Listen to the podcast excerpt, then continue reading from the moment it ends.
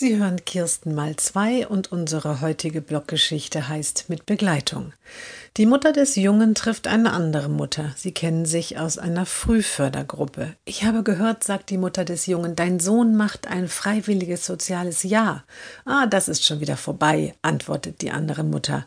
Ein Jahr war er im Seniorenheim. Und wie ist er dort zurechtgekommen? fragt die Mutter des Jungen weiter. Och, ganz gut. Wir sollten eine Begleitung mitschicken, nur für die ersten Wochen. Das war der Einrichtung ganz wichtig. Aber dann wollten sie auf die Begleitung nicht mehr verzichten. Ohne Begleitung ginge es nicht, haben sie gesagt. Sie müssten meinem Sohn immer wieder sehr viel zeigen und sich kümmern, dass er auch alles richtig macht. Dafür hätten sie leider keine Zeit. Und jetzt?